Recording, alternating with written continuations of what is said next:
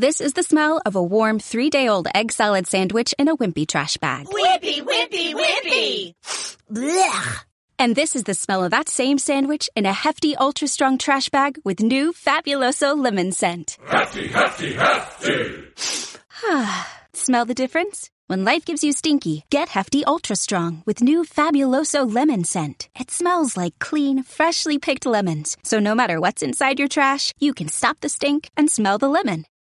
Así que hoy estamos muy bendecidos por el Señor. El Salmo 103, en el versículo, bueno, del versículo 1 habla, un, nos da una ilustración, David, de las bendiciones que tenemos nosotros en Cristo Jesús, en Dios. Él dice, bendice alma mía Jehová y bendiga todo mi ser su santo nombre.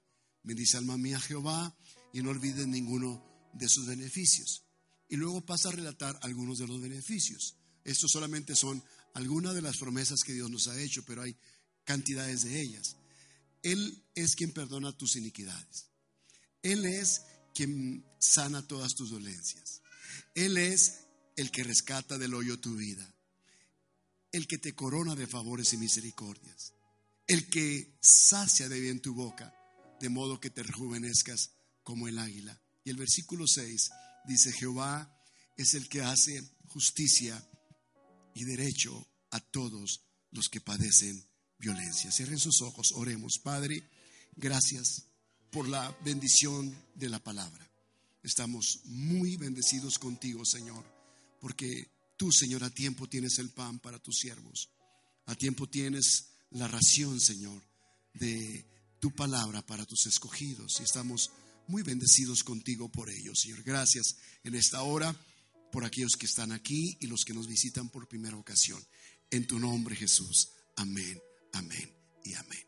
Bueno, quiero hablar sobre cómo nosotros en Cristo Jesús somos beneficiados por su gracia. Ese es el título de mi mensaje para ustedes. Beneficiados por su gracia.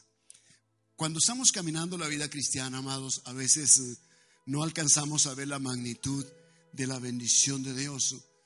Y eso es porque a veces tú te comparas con otras personas que tú piensas que ellos obtienen mayor beneficio y mayor bendición que la que tú estás recibiendo. Entonces, el peor enemigo de un cristiano es la comparación con otro cristiano que está siendo bendecido por Dios. Pero el Salmo 103, escrito por David, él dice que estas bendiciones de Dios son para todos, pero no todos somos conscientes de ellas. No todos a veces vemos la bendición de Dios, pero la bendición de Dios está ahí. Ya sea que lo ignores o que lo conozcas o que lo sepas. Él dice que Él es quien perdona todas nuestras iniquidades. ¿Sabes tú que el Señor es tan bueno con nosotros, es tan fiel a sus promesas, que cuando Él te alcanzó, Él en ese instante, en ese momento, Él te perdonó tus pecados? ¿Sabes tú que Él te perdonó todos tus pecados? Pero hay algo que sucede en las vidas de aquellos que hemos pecado contra Dios. Y es que a pesar de que Dios nos perdone nuestros pecados, hay la consecuencia de un pecado, a lo que llamamos iniquidad. La iniquidad es la contaminación que queda en la vida de una persona. La iniquidad es como la estela que deja el pecado en algunas personas. Y muchas veces tú no eres consciente de esa iniquidad. Por eso David se atreve a reconocer que Dios, aún esos pecados que son ocultos, que son las estelas de, pecados pasados, llamados iniquidades, Dios en su infinito amor y misericordia los perdona. Él te perdona, Él te limpia, es decir, la limpieza de Él es increíble aún después del pecado, porque después de pecar, es verdad que la vida del creyente no es la misma. Hay algo que sucede como que si algo muriese en él, como que si ya no es el mismo corazón, la misma forma de pensar, pudiera un creyente alejarse del Señor, regresar a Cristo, ser perdonado por el Señor.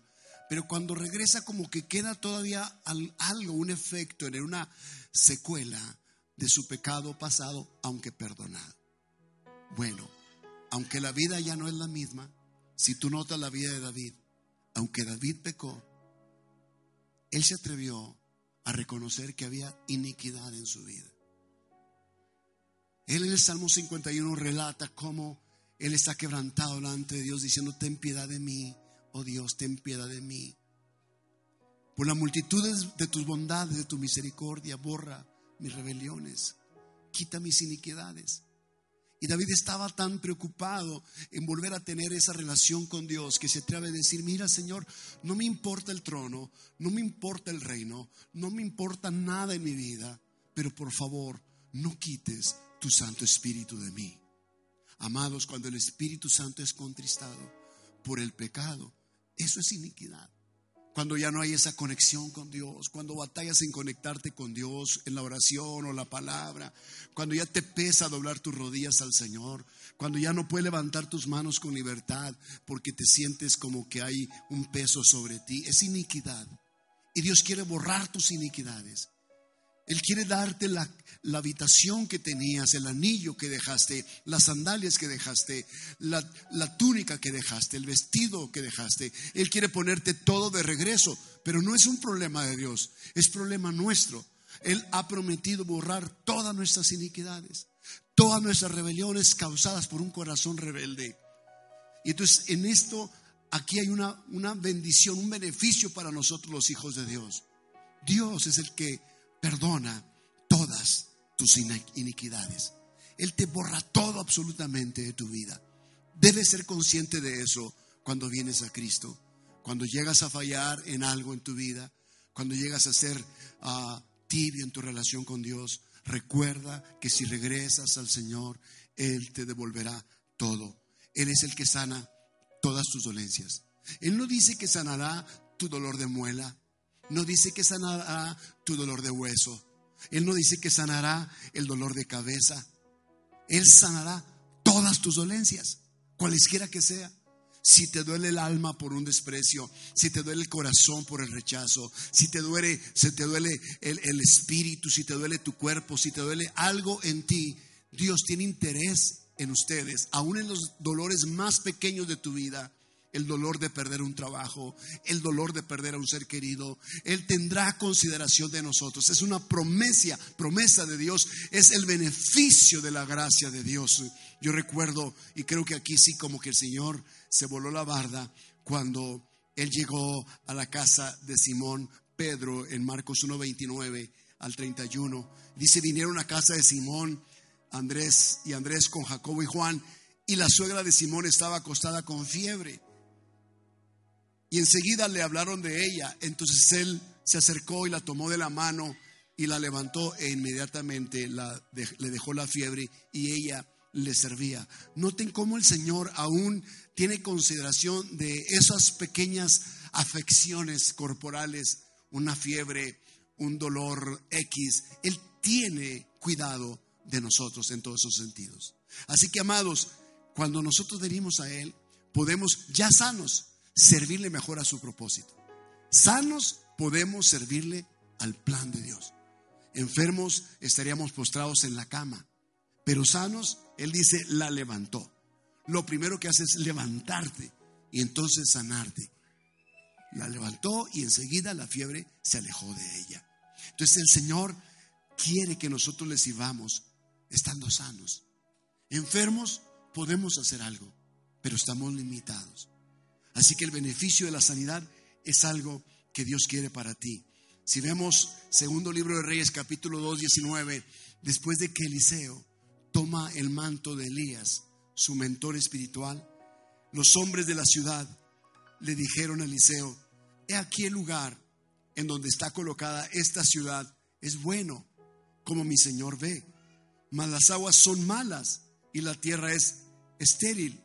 Entonces él dijo, traedme una vasija nueva y poned en ella sal. Y se la trajeron. Y saliendo él a los manantiales de las aguas, echó dentro la sal y dijo, así ha dicho Jehová, yo sané estas aguas y no habrá más en ellas muerte ni enfermedad. Y fueron sanas las aguas hasta hoy, conforme a la palabra que habló esta ciudad, a donde Eliseo llegó, que le dijeron, Señor, las aguas son malas la tierra es estéril, aunque la ciudad está colocada en un, buen asentamiento. ¿No es verdad que a veces, pues sí, estamos bien asentados, tenemos un área en la familia donde decimos la familia va bien, estamos bien, nos amamos, nos respetamos, nos cuidamos, nos protegemos, tenemos todo lo que necesitamos materialmente, estamos asentados, estamos bien fundamentados en esto, pero hay algo que está mal en nosotros y es que las aguas están enfermas, es que las aguas no son buenas para beber. Entonces, ¿qué, qué significa? Que Dios quiere la sanidad nuestra en todas las áreas. Él no quiere que estemos bien en la familia y estemos mal en la salud. Él no quiere que estés bien en la familia, bien en la salud, pero que estés mal financieramente. Él no quiere que tú seas un buen creyente, un buen cristiano con tu familia sirviéndolo, sanos físicamente, ¿sí? Pero que tengamos, o financieramente, pero que, estemos viviendo en condiciones que no son óptimas ni dignas. Entonces Dios quiere todo para nosotros. La sanidad del Señor prometida, como dice aquí, el que sana todas tus dolencias, es totalmente integral, absoluto. Él quiere que todo en ti esté bien. Ese es el plan de Dios. ¿Qué es lo que hace Eliseo? Él pide una vasija, coloca sal dentro de ella y él dice, así ha dicho Jehová, yo sané estas aguas y no habrá más en ellas muerte ni enfermedad. Y fueron sanas las aguas hasta hoy. Todos sabemos lo vital que es el líquido. Todos entendemos que sin agua estamos muertos.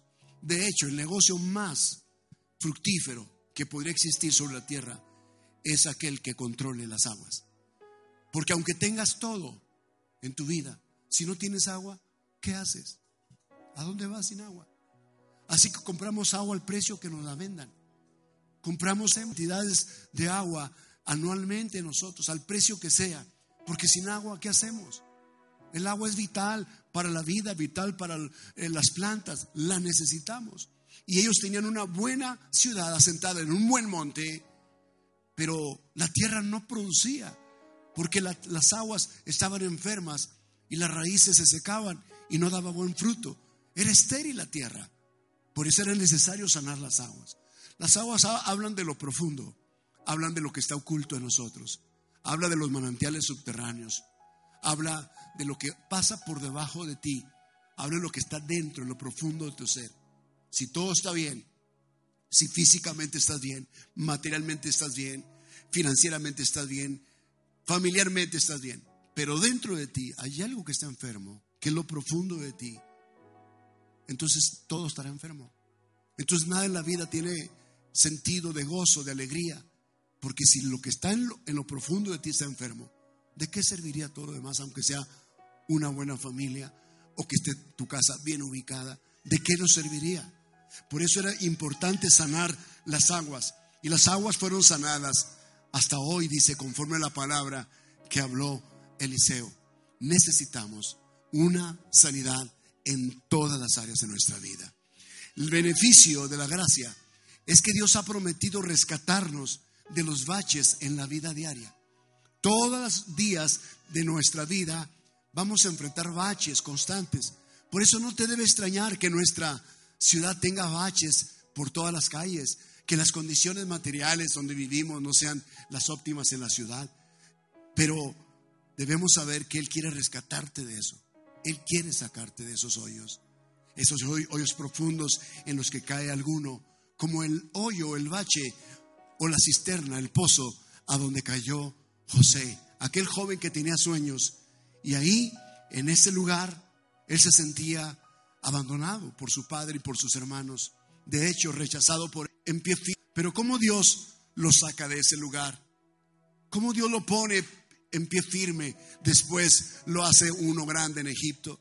Vean cómo Dios cumplió su promesa de rescatar del hoyo su vida.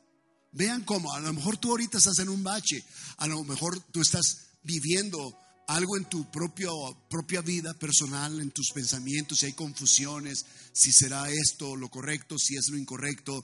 Lo que estás viviendo en tu familia es un bache, a lo mejor hay algo que no está muy bien, están los conflictos de familia muy frecuentemente, de pronto ya no pareces como un buen cristiano porque los gritos salen a relucir, las ofensas han salido, cosa que en otro tiempo no pasaba. ¿Sabes qué es un bache? No tires todo por la borda. No eches a perder más de lo que ya está perdido. Escucha el consejo de Dios. Él va a rescatar tu vida de ese bache. Él va a sacarte victorioso de esa situación.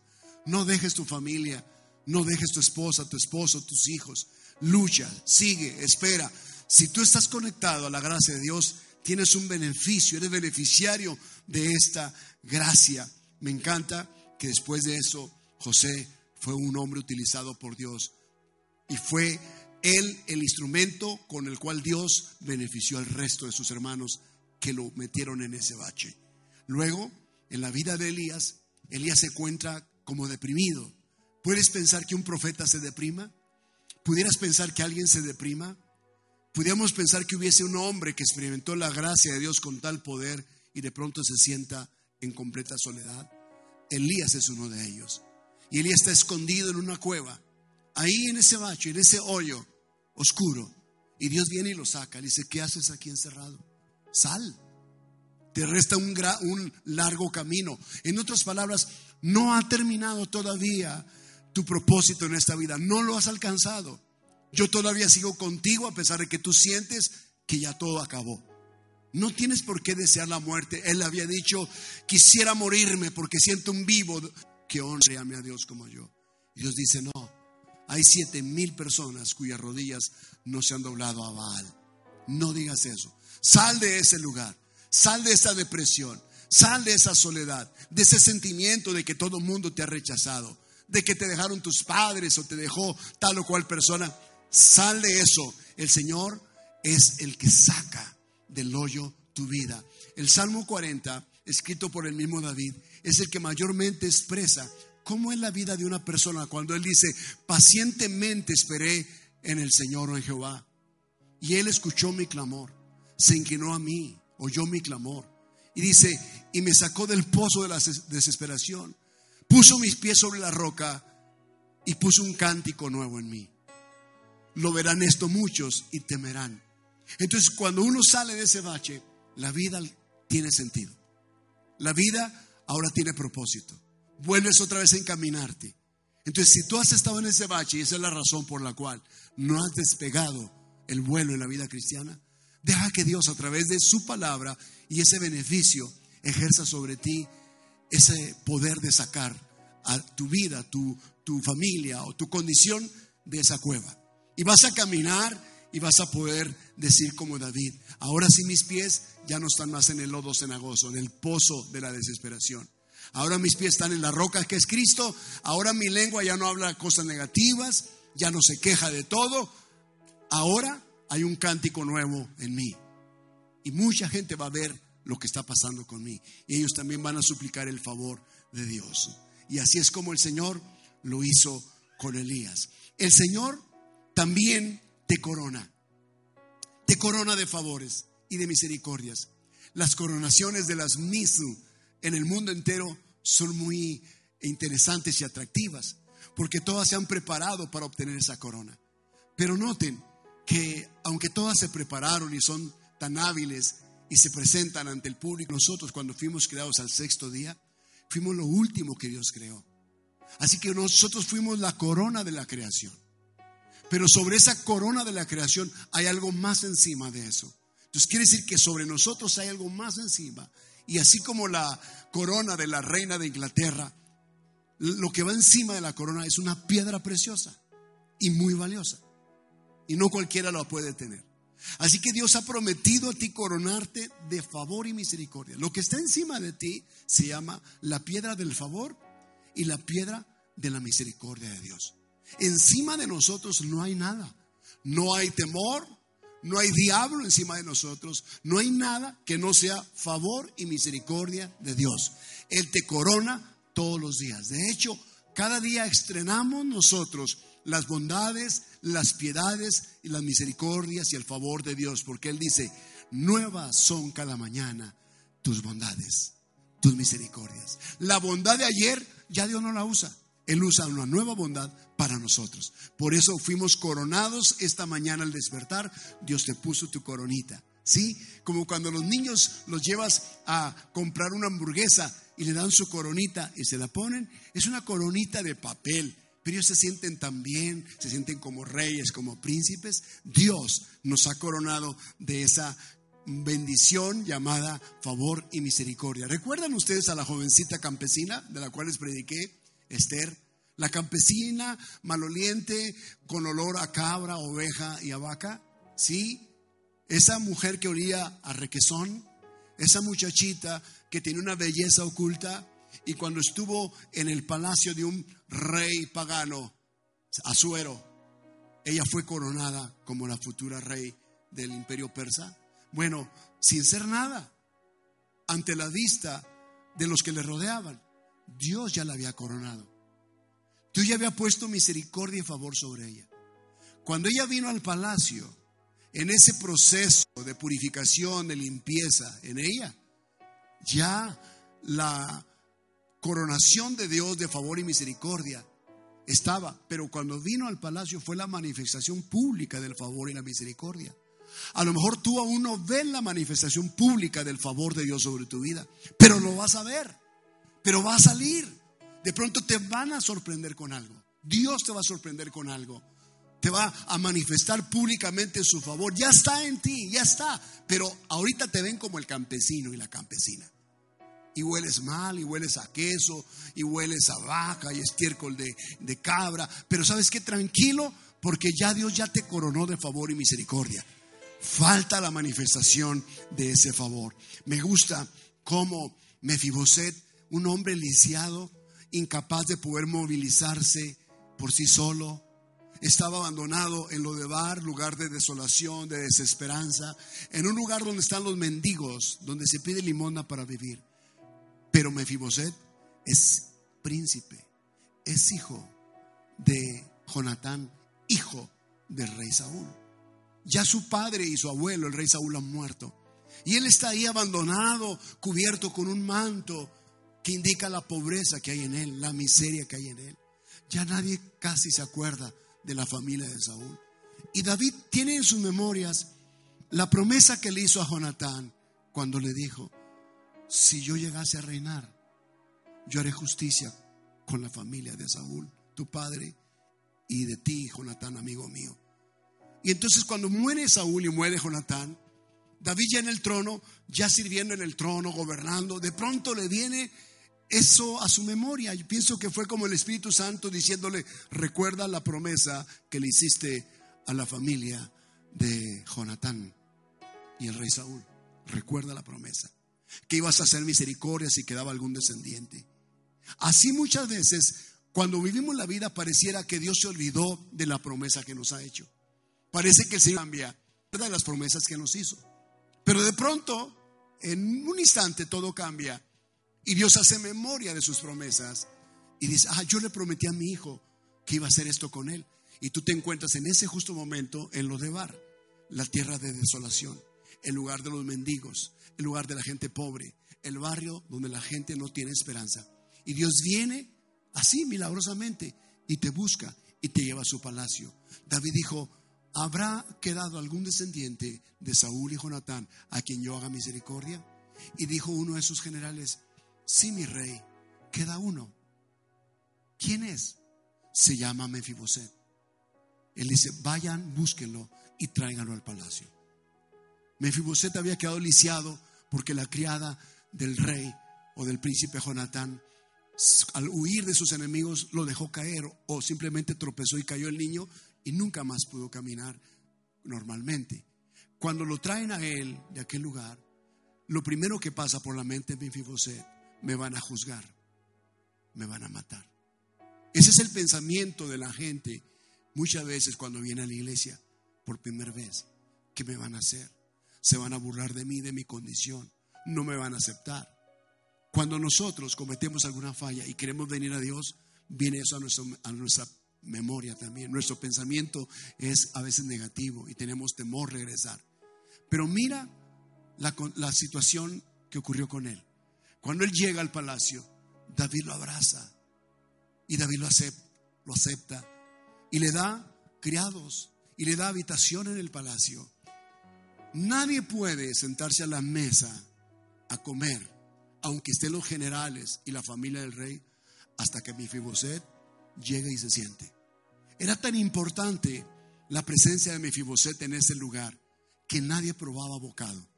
Y se oía de pronto en los pasillos del palacio el caminar, el trotar con la pata de palo de un lisiado, hasta que finalmente, apenado, piernas, y entonces decía el rey, comamos.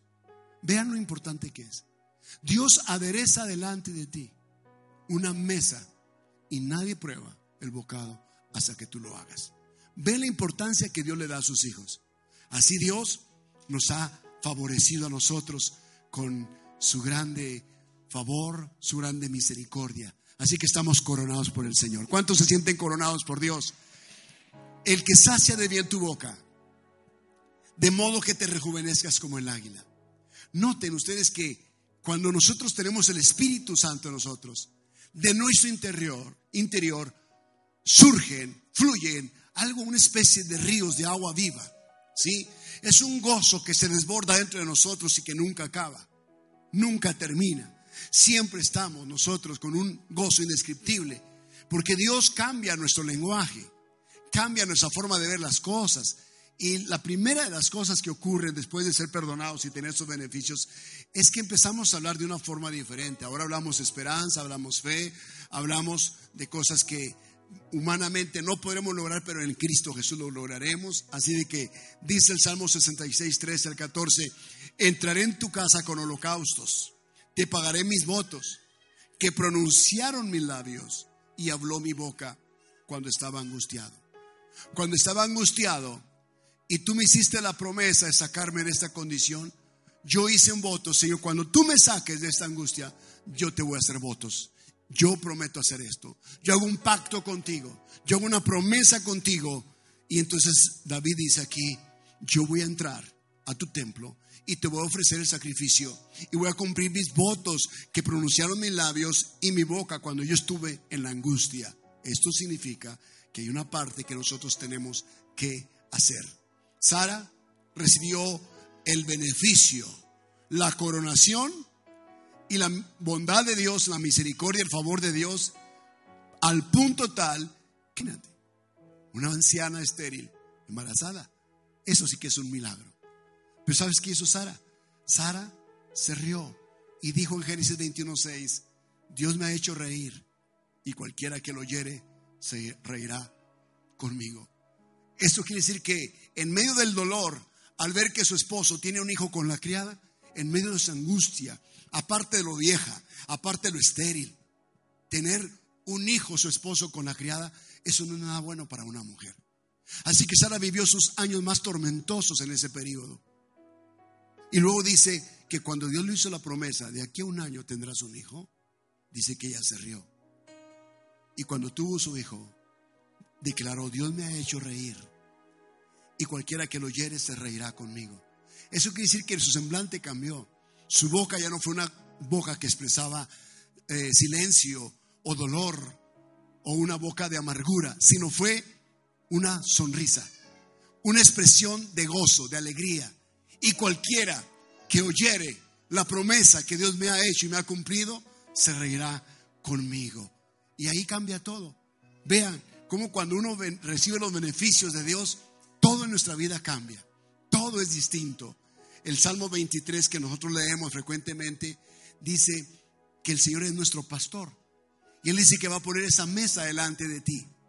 Él te va a bendecir con abundancia en frente de aquellos que te produjeron la angustia.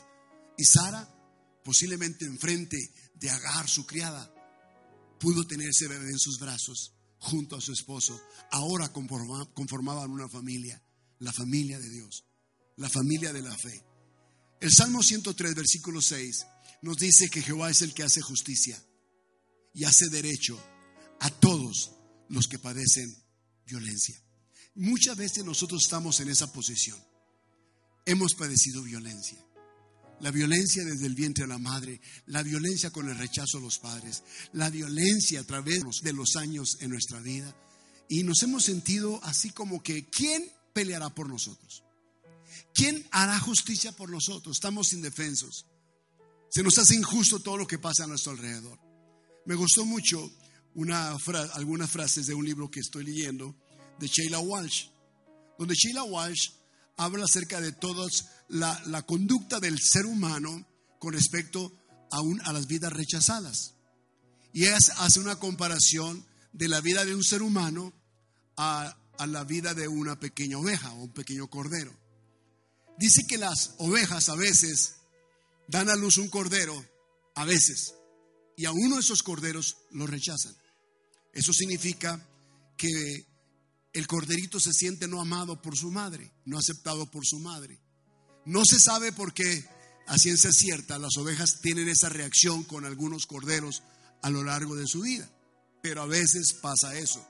Creo que lo que Dios quiere a través de la naturaleza es enseñar, enseñarnos algo espiritualmente, y es esto, que el cordero a veces regresa a su madre a pesar de que fue rechazado, y la oveja madre lo llega a rechazar por segunda ocasión, inclusive a topetear o empujar con su pierna, con su pata, hasta que el, el, el corderito simplemente ya se siente abandonado, rechazado, repudiado. Entonces el corderito se aleja de la madre. Entiende en esta segunda o tercera ocasión que su madre no lo quiere, no lo ama. Y el corderito agacha su cabecita, se retira de su madre y allá empieza a sentirse abandonado, empieza a sentirse solo. Lo que ha sucedido con ese pequeño cordero es que ha sido destruido en su espíritu. ¿Sí? Ha sido quebrado en su espíritu. Como cuando uno doma a un animal. Y entonces quedó roto en su espíritu.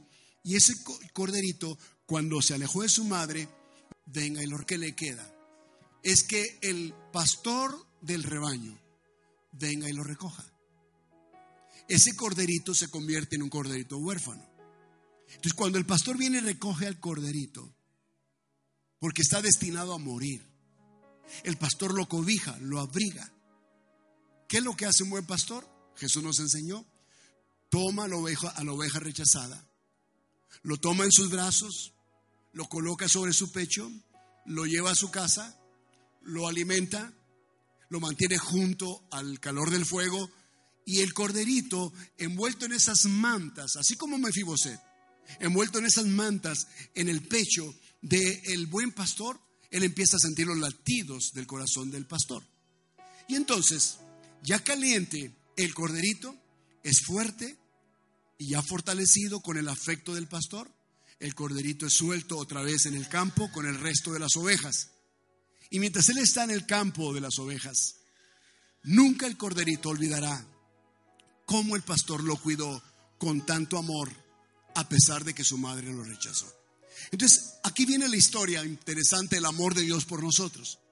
Aquí viene lo importante del amor de Dios por sus hijos, que es que cuando el pastor llega al campo o al rebaño y él empieza a chiflar o empieza a hacer un sonido, empieza a llamar las ovejas, adivinen quién es el primero que corre a él, el corderito rechazado. Y esto nos indica que conoce perfectamente la voz del pastor no conoció el balido de su madre oveja. No conoció el calor del corazón de la madre oveja. Fue rechazado por ella. Pero el calor del pastor fue transferido. Hizo una conexión afectiva con el corderito. Y cuando el corderito finalmente llega al pastor, la enseñanza es que no es que sea más amado por el pastor, pero él conoce perfectamente lo que es el amor del pastor. Ahora, ten ese mismo amor por su pastor. Hasta que tú viviste una vida de rechazo, de abandono, hasta que tú viviste el dolor en la vida, y en medio de tu dolor, el único que estuvo fue Él. Y en esa conexión entre Dios y tú, entre el buen pastor y tú, se creó un vínculo. Así que cuando Él llama, tu oído está más sensible a Él. Porque Él amor de los demás corderos fue dividido entre su madre oveja y su pastor. Pero el amor en el corazón de este cordero solamente es hacia aquel pastor que lo recibió.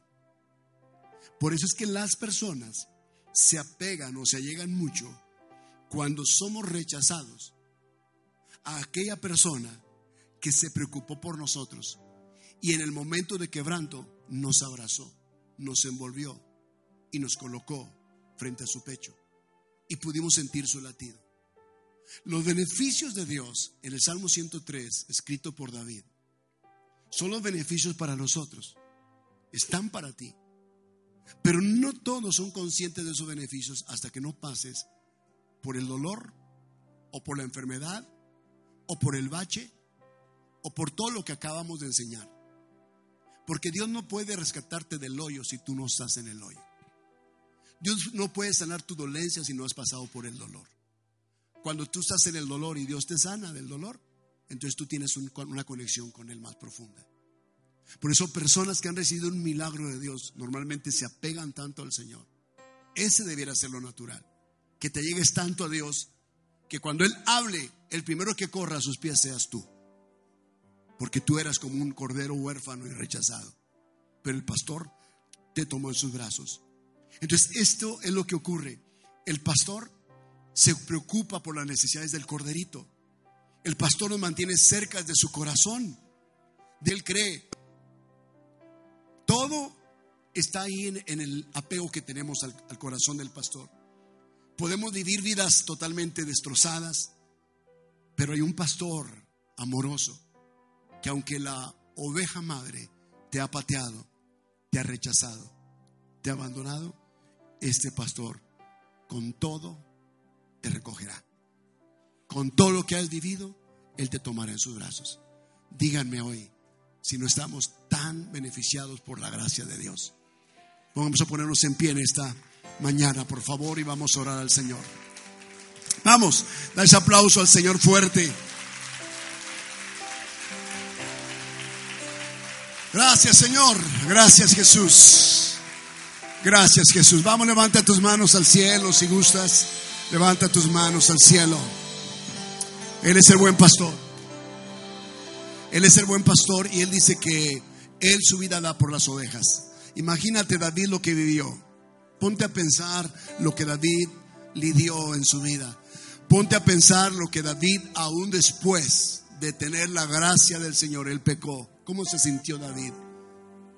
Al punto de la muerte. Él dijo, él dijo, nada me importa en esta vida si no es tener tu espíritu. Preferiría morir si no tengo tu Espíritu Santo conmigo. No me lo quites, por favor, Señor. No me quites tu Santo Espíritu. Espíritu noble me sustente. Ten piedad de mí, oh Dios. Ten piedad de mí. El pecado produce rechazo. El pecado en el corazón del creyente produce abandono y soledad. Escucha. Por eso está el buen pastor ahí para ti. Déjate abrazar por Él. No seas reacio a Él. Deja que Él te traiga con lazos de amor. Te acerque a su pecho. Siente su latido. Deja que Él te perdone. Que Él te sane. Que Él saque tu vida del lodazal. Deja que Él finalmente te corone de todos los favores y las misericordias. Déjate. Al corazón contrito y humillado, Dios no desprecia. Pero tiene que haber contrición en el corazón. Tiene que haber arrepentimiento en el corazón. Tenemos que rendirnos ante Él.